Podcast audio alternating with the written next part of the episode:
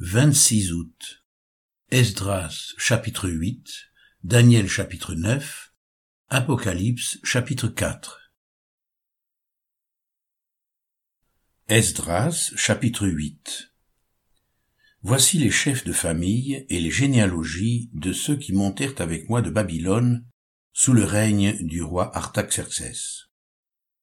Des fils de Phiné, Gershon, des fils d'Itamar, Daniel, des fils de David, Atush, descendant de Shekania, des fils de Paréosh, Zacharie, et avec lui cent cinquante hommes enregistrés, des fils de Pachat Moab, Eljoénaï, fils de Zerachja, et avec lui deux cents hommes, des fils de Shekania, le fils de Jacaziel, et avec lui trois cents hommes, des fils d'Adin, Ebed, fils de Jonathan, et avec lui cinquante hommes, des fils d'Élam, Ésaïe, fils d'Atalia, et avec lui soixante-dix hommes, des fils de Shephatia, Zébadia, fils de Michaël, et avec lui quatre-vingts hommes, des fils de Joab, Abdias, fils de Jaïel, et avec lui deux cent dix-huit hommes, des fils de Shélomite, le fils de Josiphia, et avec lui cent soixante hommes,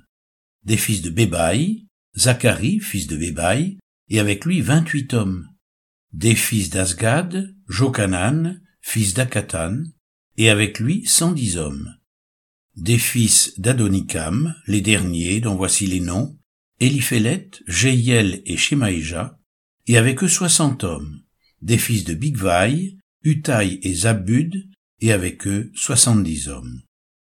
Je les rassemblai près du fleuve qui coule vers Ahava, et nous campâmes là trois jours je dirigeai mon attention sur le peuple et sur les sacrificateurs, et je ne trouvai là aucun des fils de Lévi.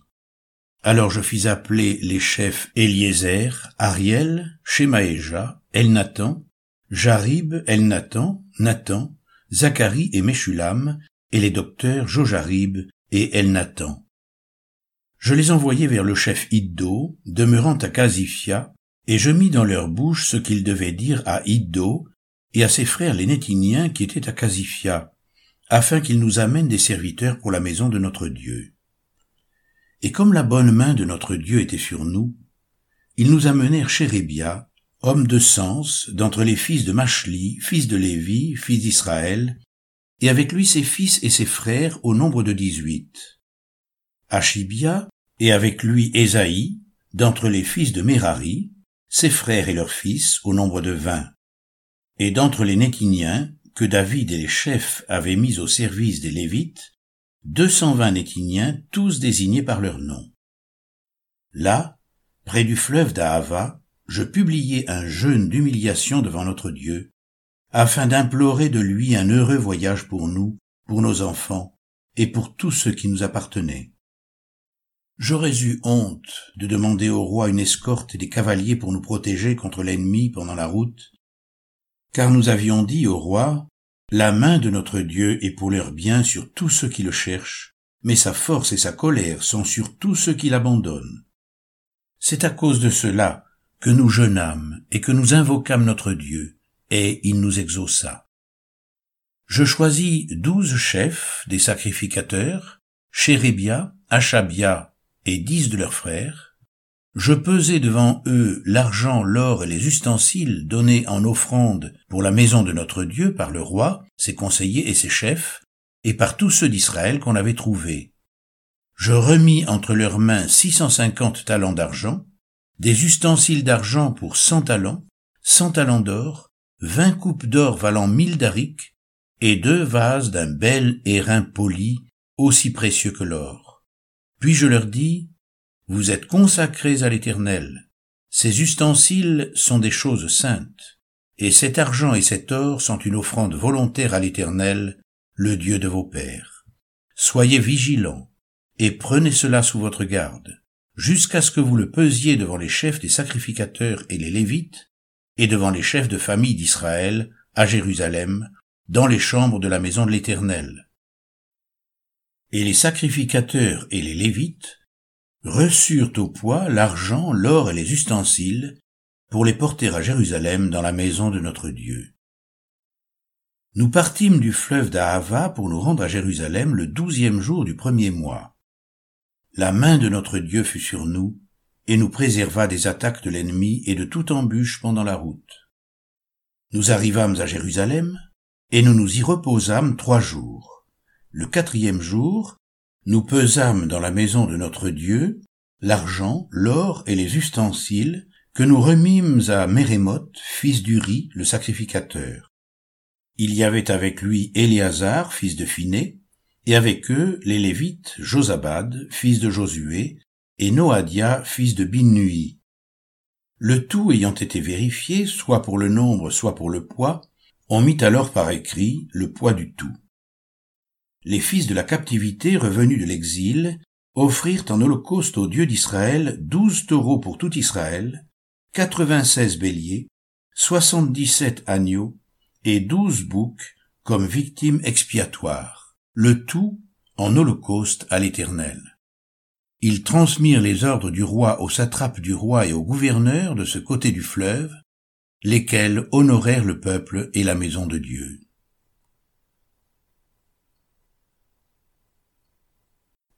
Daniel chapitre 9 La première année de Darius, fils d'Assuérus, de la race des Mèdes, lequel était devenu roi du royaume des Chaldéens, la première année de son règne, moi, Daniel, je vis par les livres qu'il devait s'écouler soixante-dix ans pour les ruines de Jérusalem, d'après le nombre des années dont l'Éternel avait parlé à Jérémie le prophète.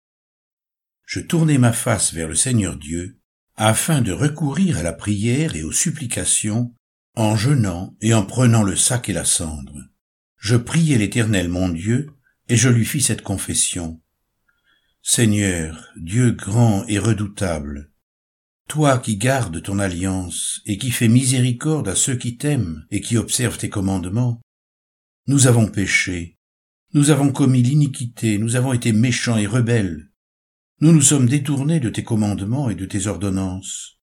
Nous n'avons pas écouté tes serviteurs les prophètes, qui ont parlé en ton nom à nos rois, à nos chefs, à nos pères, et à tout le peuple du pays.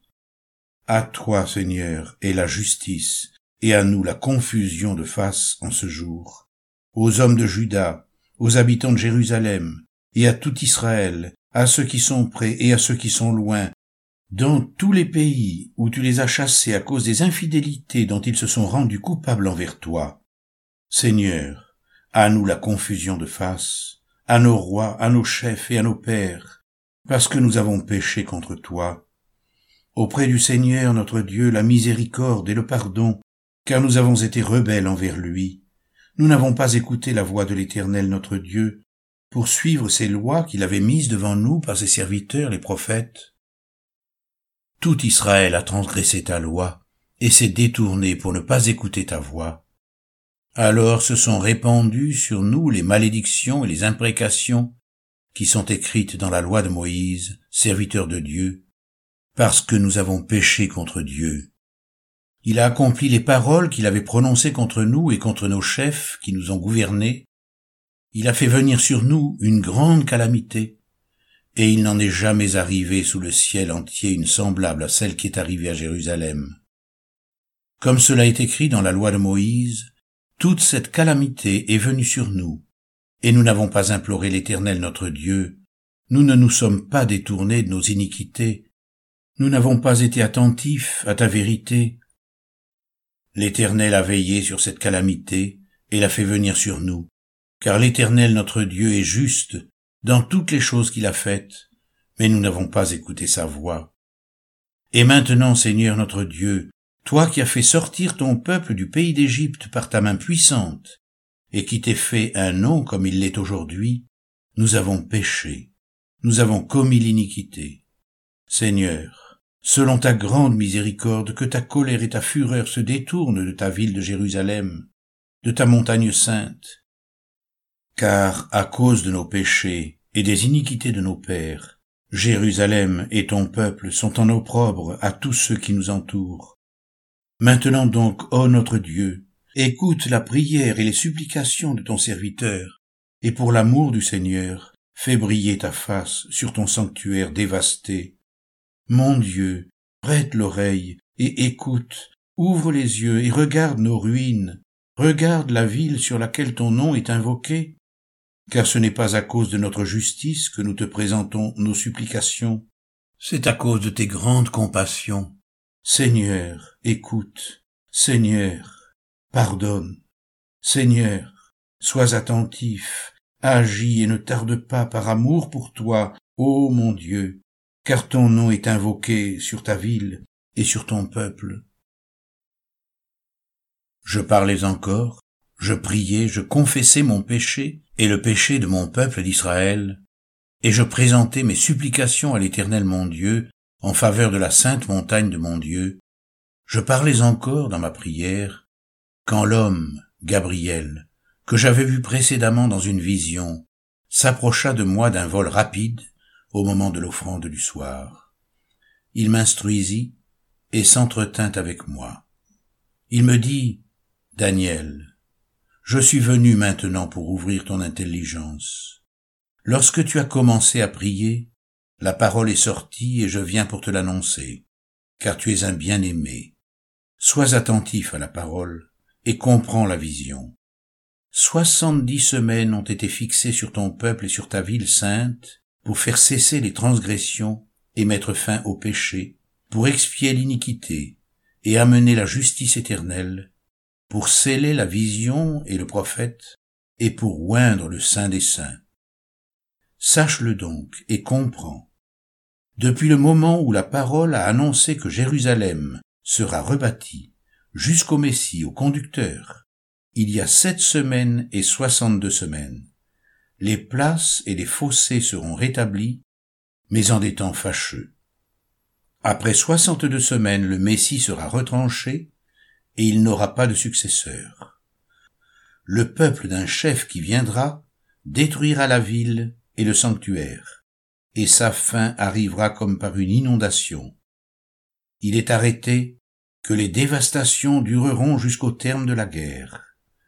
Il fera une solide alliance avec plusieurs pour une semaine, et au milieu de la semaine, il fera cesser le sacrifice et l'offrande.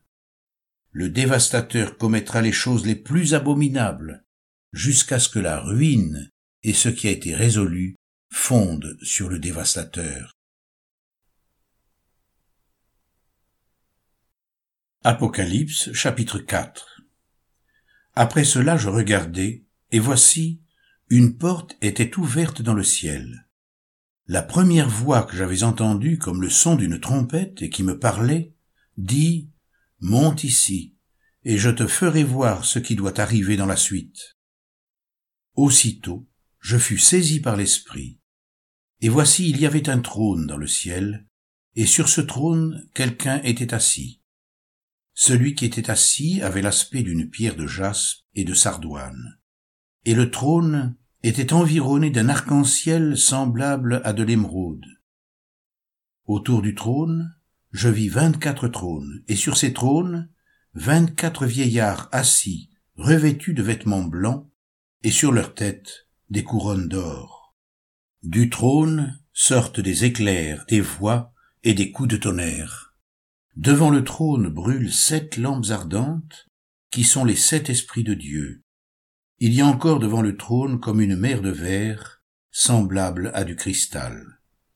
Au milieu du trône et autour du trône, il y a quatre êtres vivants remplis d'yeux devant et derrière. Le premier être vivant est semblable à un lion, le second être vivant est semblable à un veau, le troisième être vivant à la face d'un homme, et le quatrième être vivant est semblable à un aigle qui vole.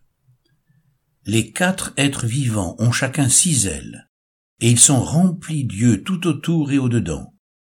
Ils ne cessent de dire jour et nuit, Saint, Saint, Saint est le Seigneur Dieu le Tout-Puissant, qui était, qui est et qui vient. Quand les êtres vivants rendent gloire, honneur et action de grâce à celui qui est assis sur le trône, à celui qui vit au siècle des siècles, les vingt-quatre vieillards se prosternent devant celui qui est assis sur le trône, ils adorent celui qui vit au siècle des siècles, et ils jettent leur couronne devant le trône, en disant, Tu es digne, notre Seigneur et notre Dieu, de recevoir la gloire, l'honneur et la puissance, car tu as créé toutes choses, et c'est par ta volonté qu'elles existent et qu'elles ont été créées.